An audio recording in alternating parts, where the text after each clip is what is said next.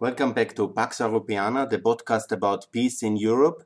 And we are now in the section about EU days. It's for the 4th of March, I want to talk now. And that's uh, the 4th of March of 2012.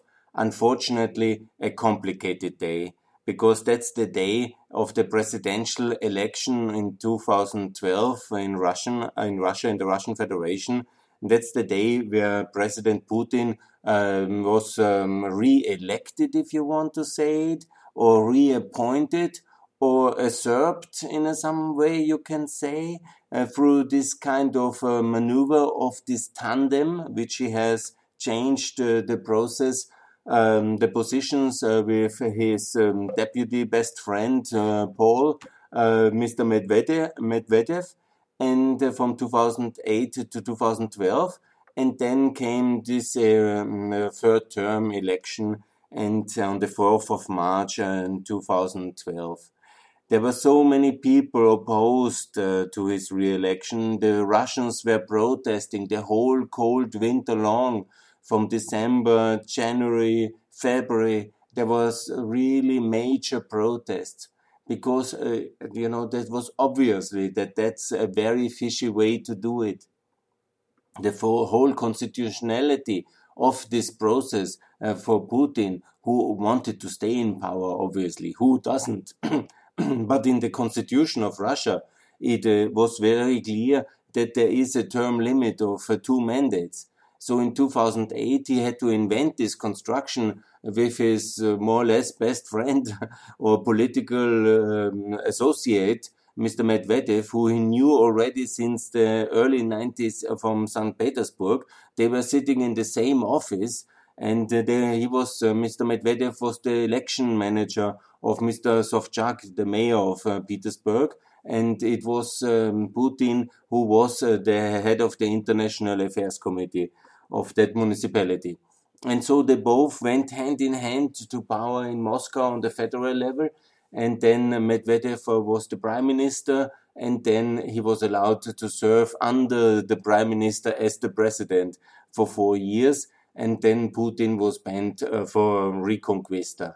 He wanted to have that office again, and he knew once he have it, have it, uh, once he will have it again in 2012, he can stay for the very long term because in the meantime also the duration the period was uh, um, extended to six years so we are now in his fourth term already and that means that, that will last until 2024 and with the recent constitutional changes in russia he theoretically has extended his mandate until uh, 2036 I mean, imagine what kind of manipulation of uh, democracy that is. Yeah?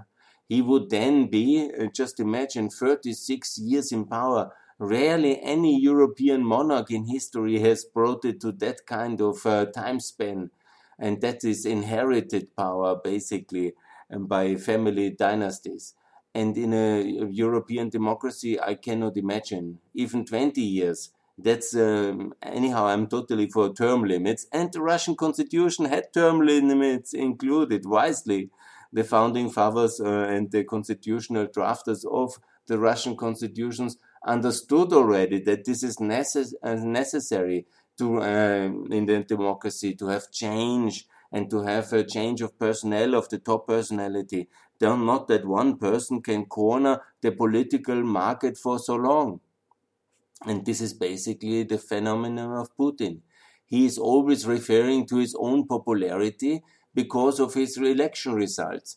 On the 4th of March 2012, he managed again to have over 60% of uh, the vote, 63%. And that's, of course, uh, the basis for his legitimacy and claim to be popular in Russia. But let's see how that really works. First of all, uh, such elections are never free and fair like in our concept. They are somehow trying to make it a persiflage of uh, elections. But first of all, who controls the media? Who controls the state company and the state? Who controls the access to the media? Who has the money? And who has uh, the control of the security apparatus and the vo- voting and the counting mechanisms? I mean, let's be very clear here, and there is no doubt. and who controls actually who can uh, run for a president. Because also they are smart uh, people in the Kremlin. They always allow some competition as well. Best is always to put the same old uh, communist Zyuganov, who was already a threat, a real threat actually to Yeltsin in 96. You put in in 2012 uh, again on the ballot. I mean that he will not win this election, quite obvious. And that this uh, Zhirinovsky character will not win this election, also quite obvious. And then you put one, two other candidates uh, as a kind of a fake opposition, and then you say, oh, that was real democracy here. But you don't allow Mr. Nemtsov uh, to run. That's quite obvious. That uh, would be the real competition. He might have won the 2012 election under normal conditions. But no, this is not on the agenda. And then you call it free and fair? When the outcome is clear? When all the leverages of power are controlled? And that's a so-called fabricated or kind of manipulated democracy. That's fake democracy. That's the Russian way to do it under Putin.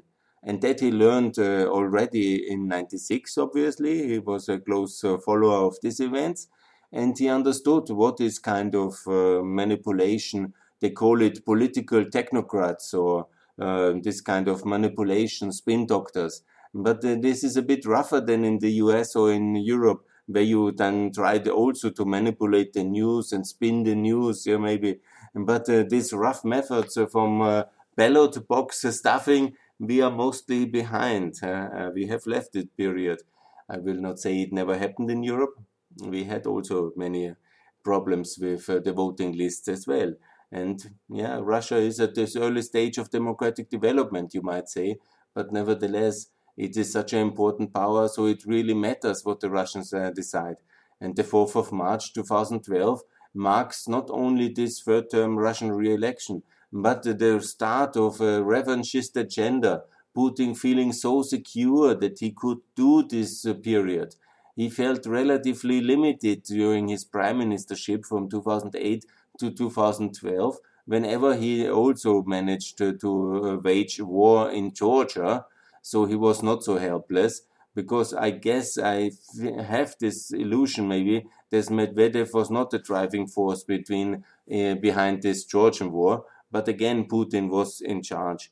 But it was uh, hurting his pride not to be the top dog in the house and not to be the alpha uh, animal. He wanted to come back yeah, to president, and we will have to deal with him for the long term. There is no doubt. And this 4th of March 2012 was really a title moment because it coincided also with the third uh, with the second term of uh, President Obama. I know many of you out there like him very much, but in his second term he was completely paralyzed. And it's not only the Republicans who paralyzed him. He himself had all these kind of frustrations.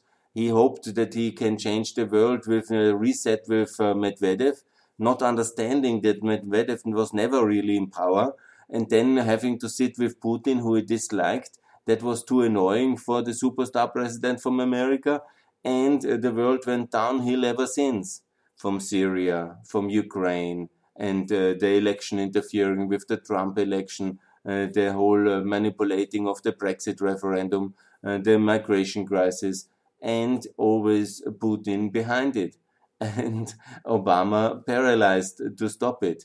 Somehow being frustrated that he has to deal with that man, he was insulting uh, but not confronting. He made this famous quote about Russia being uh, just a medium power uh, with uh, nothing to sell but arms. That's true, actually, but it's still the leading medium power with nothing to sell but arms, with a lot of energy and a lot of money, and bent for mischief.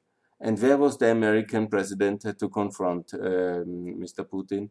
It was not there. Uh, actually, Mrs. Clinton, she clearly said that these elections in December 2011, because before they were first the president, uh, the parliament election, but she was very clearly that these elections were rigged. And later, also the European courts and all the European systems analyzing it were clearly saying there was a lot of manipulations and um, a lot of uh, irregularities. And this led also to the White Winter protest starting on the 10th of December 2011, led by Nemtsov, God bless him. Later, he was killed in 2015 for his role, obviously, in leading the White Winter protests and being the real presidential contender. And under normal circumstances, free and fair, he would have been elected in 2012. I'm confident. He was very popular, a man with a lot of respect in the whole Russian society. If he could have run, uh, he might have been elected. Yeah, um, maybe. Uh, actually, I think so. But that was not to be. That was never an option in the Putin democracy or the Putin version of democracy. That a real competitor uh, who would have uh, this kind of uh, society standing and this kind of access uh, to the media that was not uh, the plan of um, President Putin. And it will not be in the future as well. So he will be probably for the long term. And that is a very worrying um, uh, situation. And hopefully, President Biden will be more courageous than President Obama. Who was courageous was Mrs. Clinton. She said simply the facts uh, that these elections were highly dubious, uh, the December election, and this has also cost her the presidency because Putin doesn't forget and doesn't forgive. And the, her role in these um, uh, statements and saying the facts, which an American Secretary of State should do and make it clear. But uh, obviously, it was perceived as intervention in Russian affairs, and Putin used it also to play this kind of nationalistic card, yeah, to rally the troops and then he managed uh, to have also with uh, rubber rigged elections in 2012 uh, to um, get on the 4th of March on this day actually we should never forget because that was exactly the sequence of event. In May he was inaugurated and then he was banned for Reconquista. And the Ukraine war and uh, Syria and all these terrible events were consequent of this 4th of March 2012 Yes, I will really hope the Russians will have a day also real uh, democracy and real choices uh, in terms of leadership and will not be the victims of such manipulated uh, uh, manipulating and manipulated elite. Yeah? That I really hope. But the 4th of March will live on uh, for a long term as the day where Russian democracy was finally, in many aspects, uh, extinct. Yeah. Because with this defeat, obviously, the inauguration, the protests gradually died out, and then uh, was already that was in 2012, and then came already 2013 with the escalation in Ukraine, and obviously um, Putin was uh, bent uh, to try uh, to not lose Ukraine, obviously, and because all the Ukrainians followed the White Winter process uh, protest, obviously. And it was Nemtsov who was then, after losing this battle, this confrontation in Russia, he went also to Ukraine to lead uh, also the Euromaidan and to contribute uh, there to the protests. And there he was much more successful. And then Ukraine ultimately was lost. And that was an existential danger for um, for Putin, obviously, that's why he then uh, took uh, these uh, two regions and started the war in order to um, uh, rally the troops in a kind of patriotic war. And the retaking of Crimea was uh, was um, very popular in in the Russian uh, political system. There's no doubt about it. Yeah? And he knew that, and that was also why he did it he basically exchanged the basis of legitimacy and all the problems of um, 2012 re-election and all this uh, fact that he lost Ukraine. He somehow decided uh, to replace and compensate that with a patriotic uh, jingoism of retaking Crimea. And so, obviously, with the great um, Russian history and concepts of Sevastopol, the Crimean War, and so on and so on, that was a symbol of um, conquest and of uh, reunification in a way. Uh, and it was um, a popular thing. It was very costly for the Russian taxpayers, but uh, he knew that he will strike a chord here with the nationalist uh, base, and he did that. And so we are in this mess. I made already many statements how to solve it, but it will not be easy, and we definitely have to confront Putin stricter and to make any resets, uh, as um, Obama tried uh, so desperately, it is uh, would be a major strategic mistake because to underestimate Putin is a tragic mistake. Now, actually, I have to um, bring some other news because in one of my podcasts up to now, I mentioned already that a lot of Austrian politicians get uh, board membership in in uh, important Russian state companies. And I made a little bit a remark that Mrs. Kneißl, the former uh, Minister of Foreign Affairs of Austria, famous for waltzing with Putin at her wedding, she only got this kind of minor uh, handshake of some uh, books uh, which the Russian foundations have bought. She recently published a book. But no, it had hit the news in these days that now she will be on the board of Rosneft and this is Rosneft. Can you imagine? And this is the biggest, uh, this is the most important. That's the former Ministry of Energy. Rosneft is the, what Gazprom is for gas, uh, Rosneft is for oil. That's maybe less famous in Europe, but that's a really huge company. and now Mr. Schröder, uh, Mr. Warnig, that's the Stasi friend of Mr. Schröder and Putin uh, of uh, from the GDR who later went to Petersburg and uh, with the Dresdner Bank and um, a kind of a business partner of Putin. And Mrs. Kneißl will now sit in the board of Rosneft. That's big time. You see how this works. When you are nice in the government, uh, you have a future career on a Russian state company during EU sanctions. First, you complain about the sanctions, and then you say, Oh, no problem. The sanctions are very targeted. So I'm morally totally okay to accept the appointment uh, by the Russian state to work for the Russian state in one of the biggest enterprises in the world and uh, getting heavily uh, compensated whenever having no kind of idea of energy or anything else. and then this is the way it is. And then Austria obviously is so much in favor of um, uh, Nord Stream 2. So this world we have to live in now for the coming years because we have to work and somehow accommodate us with uh, Russian power. I have made it very clear what we do have to do to take care of the free Ukrainians and at least help them to be integrated in NATO and in EU. And that will be long term also transformational in Russia. But short term, there's pretty little to do.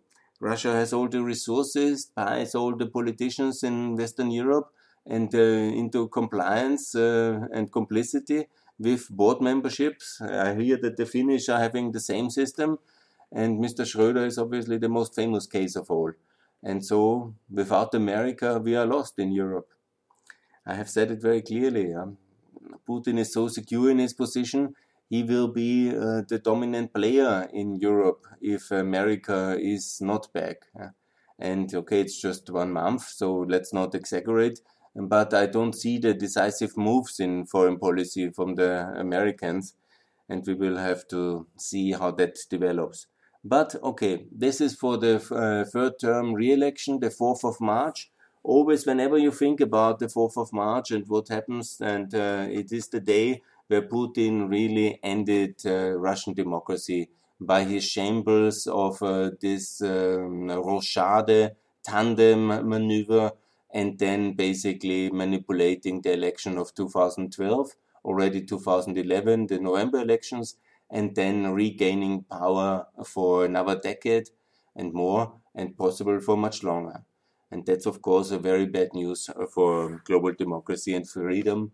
And um, yeah, it's a worrying day. I can say nothing positive about it and uh, let's uh, always think about how to avoid uh, such kind of democratic decline in countries in transition because that's a really worrying role model for anywhere in the world. So let's pray for Russian democracy and freedom. It will come one day, but it might be still some time to go. That's the message for the 4th of March. Thanks a lot for listening.